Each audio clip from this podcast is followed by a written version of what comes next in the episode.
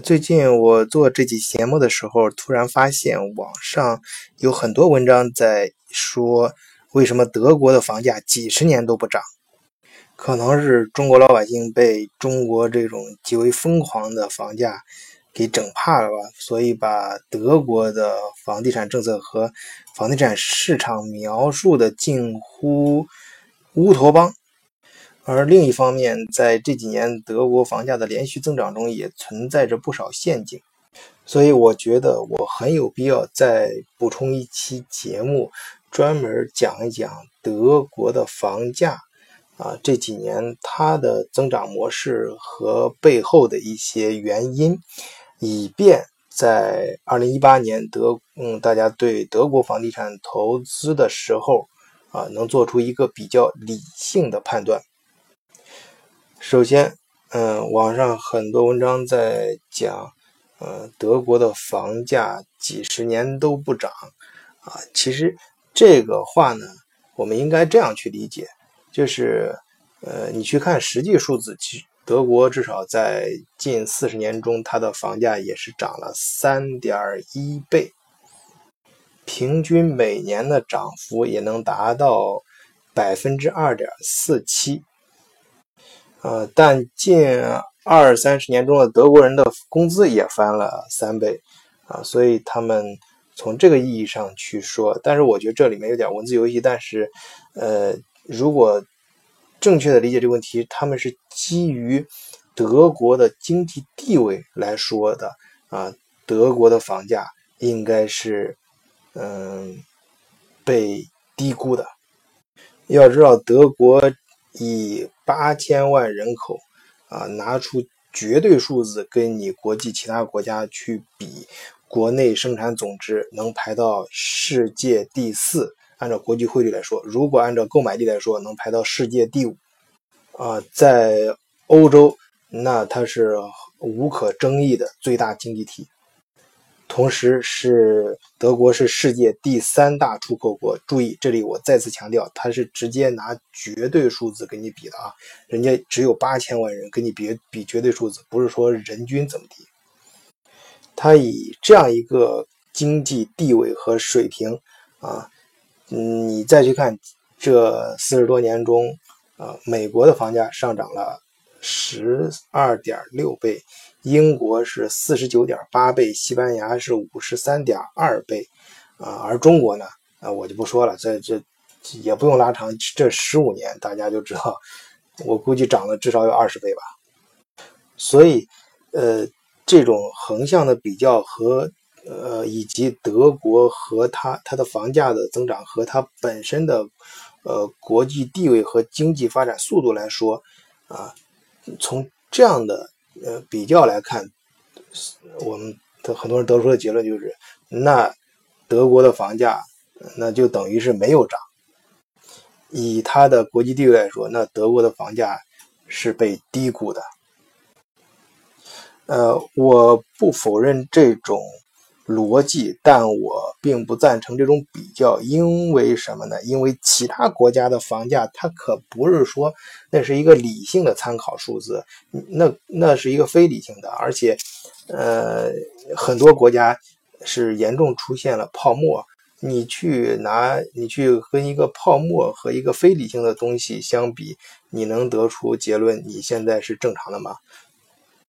呃，所以我们还是要。具体的看，德国它本身它的房价为什么能控制的比较稳定啊？呃，跟德国嗯的主导思想，就是嗯我前面几期节目也经常提到，德国政府一个非常重要的任务就是控制贫富差距，然后不让就是让社会稳定发展。就是德国政府有一句名言嘛，就很早之前就就房子是用来住的，不是用来炒的。所以根据这一思想，他们制定了严格的啊打击房、打击炒房的这种政策和各种交易方面的规定。啊，这一点呢非常值得我们国内投资人注意啊！你在你要注意到，你如果。呃，未来在德国投资房地产的话，你要注意到你的交易成本。首先，很多中国的房地产投资到德国，嗯，这种跨境的往往是通过中介去完成啊找房和租房这个过程，或者是买房这个过程的。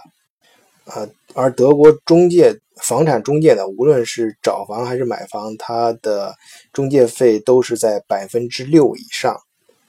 如果是私人就普通住户的这种租房的话，它的中介费是百分之三点二八，就是一个就是三点二八个房租。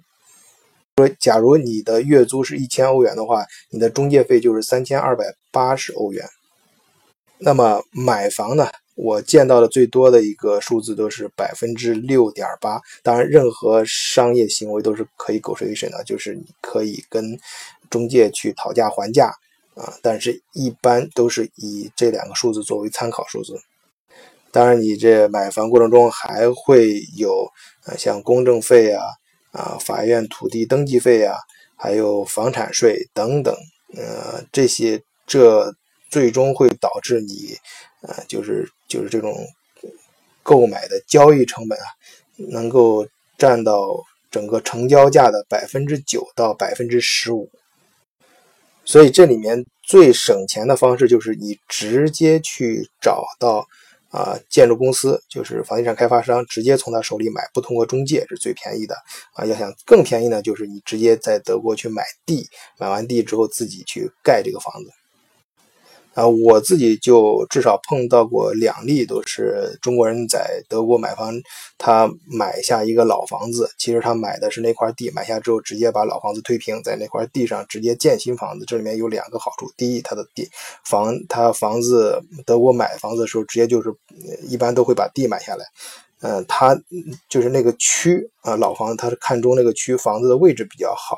啊，然后嗯，交易成本会非常低。第二。是他的，他已经拿到了，他本身就建的有房嘛，他已经有政府的 g n a m i 就是有政府的盖房许可，他可以把老房子推平，然后按照原来那个许可框架内去盖新的房。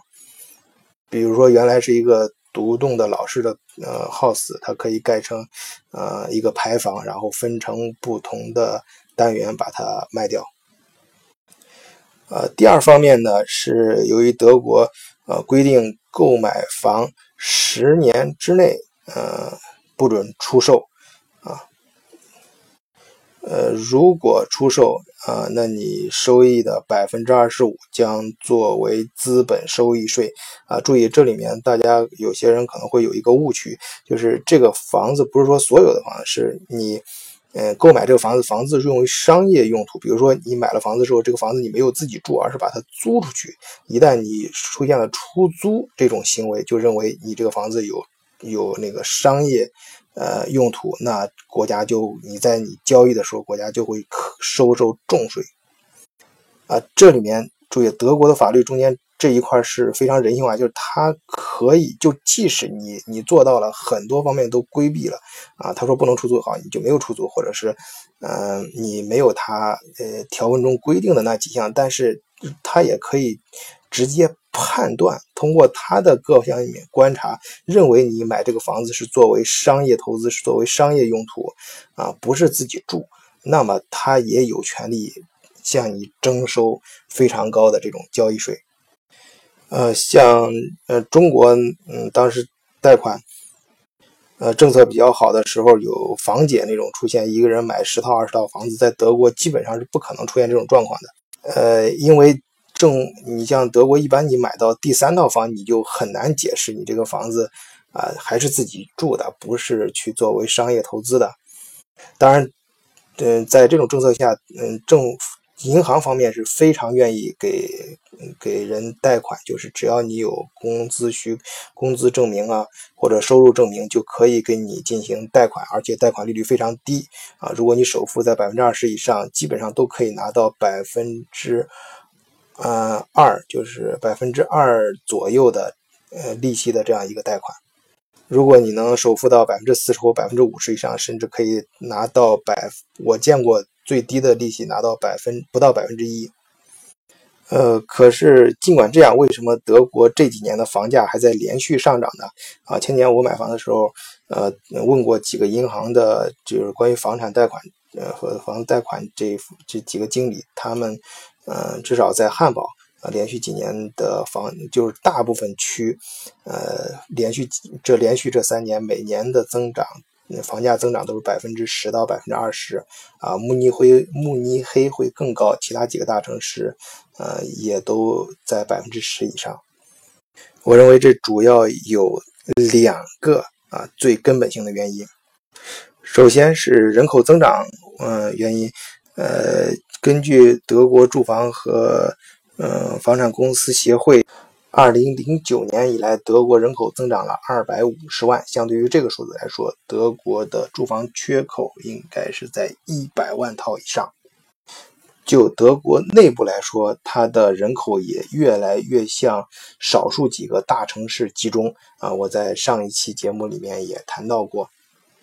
市中心有一些大城市市中心停车费的飞涨。啊，一方面说明鼓励新能源，另外一方面就是这个人口。其中增长的一个很细微的一个表现，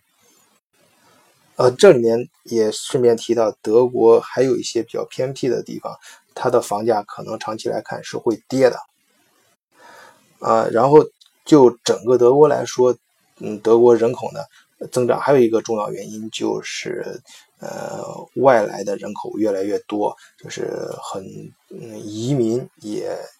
嗯，就是移民进入德国啊，也越来越多。这个就引出第二个根本性的原因，就是德国的经济增长啊势头非常强劲。你像二零一六年德国难民，呃，就是由于这个叙利亚这种难民敞开之后，他呃呃进入德国难民有将近一百万啊，号称一百万啊，具体的数字很难统计，但是号称有一百万。呃，但是你想可以想象那个对政府的压力和社会的负担啊，而且每一个难民他每个月是要发七百多欧的这种呃代金券，而且是医医疗什么呃住房吃这都是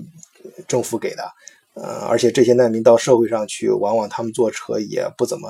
我我知道我亲眼见的啊都都都都不买都不买票的，给社会带来相当大压就在这种这么造。啊，造来造去，在二零一六年，德国财政收支盈余还是高达二百三十七亿欧元，而且这几年连续德国的失业率还在一直往下降，啊，到今年最新我看最新图据是九九月底的时候，德国的失业率已经降到百分之五点六，呃，当然还有一些。呃，偶然性的这种机缘啊，你比如说这个英国脱欧之后，越来很多在伦敦的这种金融公司啊，往往德国来搬，呃，还有一些呃国际资本呢，也会慢慢的转移到越来越多的转移到德国。另外，还有这几年这个全球新的产业革命中，德国主打的工业四点零啊。这这就导致德国的产品啊，在工业这块有很多地方都占尽了先机，因为它制的制造标准嘛，它提出了工业四点里面，它工业四点里面里面有非常重要的一项就是提出各种各样的标准，这样的话就便于未来这个工业互联网的相互的接口，这就又导致了德国这几年出工业品出口和工工业工业吸收外来资本的这这种势头越发强劲。所以回到我们二零一八年要投资德国房产上，我认为最重要的有两点，一定要注意这两点：一是你的房产投资一定是呃跟你在德国的生活或你在德国的生意有一定的渊源啊，有一定的关系；第二就是说，如果它没有什么关系，你仅仅是一种资产的全球配置，那呃。嗯，这样也可以考虑，从从安全性考虑，因为根据德国的经济基础非常扎实，它的资产的保值性非常好，呃，所以说，呃，即使是面临比较大的经济危机，德国的经济应该也不会差到哪儿去，啊，所以它的房产应该是比较保值的。而一旦经济危机过去，根据呃德国经济这种强劲的啊这这种内质。啊，它的房价肯定还会持续的增长啊，所以长期来看，它的它的房价应该是呃作为资产来说应该是比较保值，所以说它适合呃我比较推崇的是两种啊，一种是比如你跟你自己切身有生活有关，比如说你要到德国生活，或者是在这儿上学，或者是呃你的什么生意正好在这儿啊。第二种第第二种呢就是作为资产的配置啊。好。今天的节目讲到这里，谢谢大家。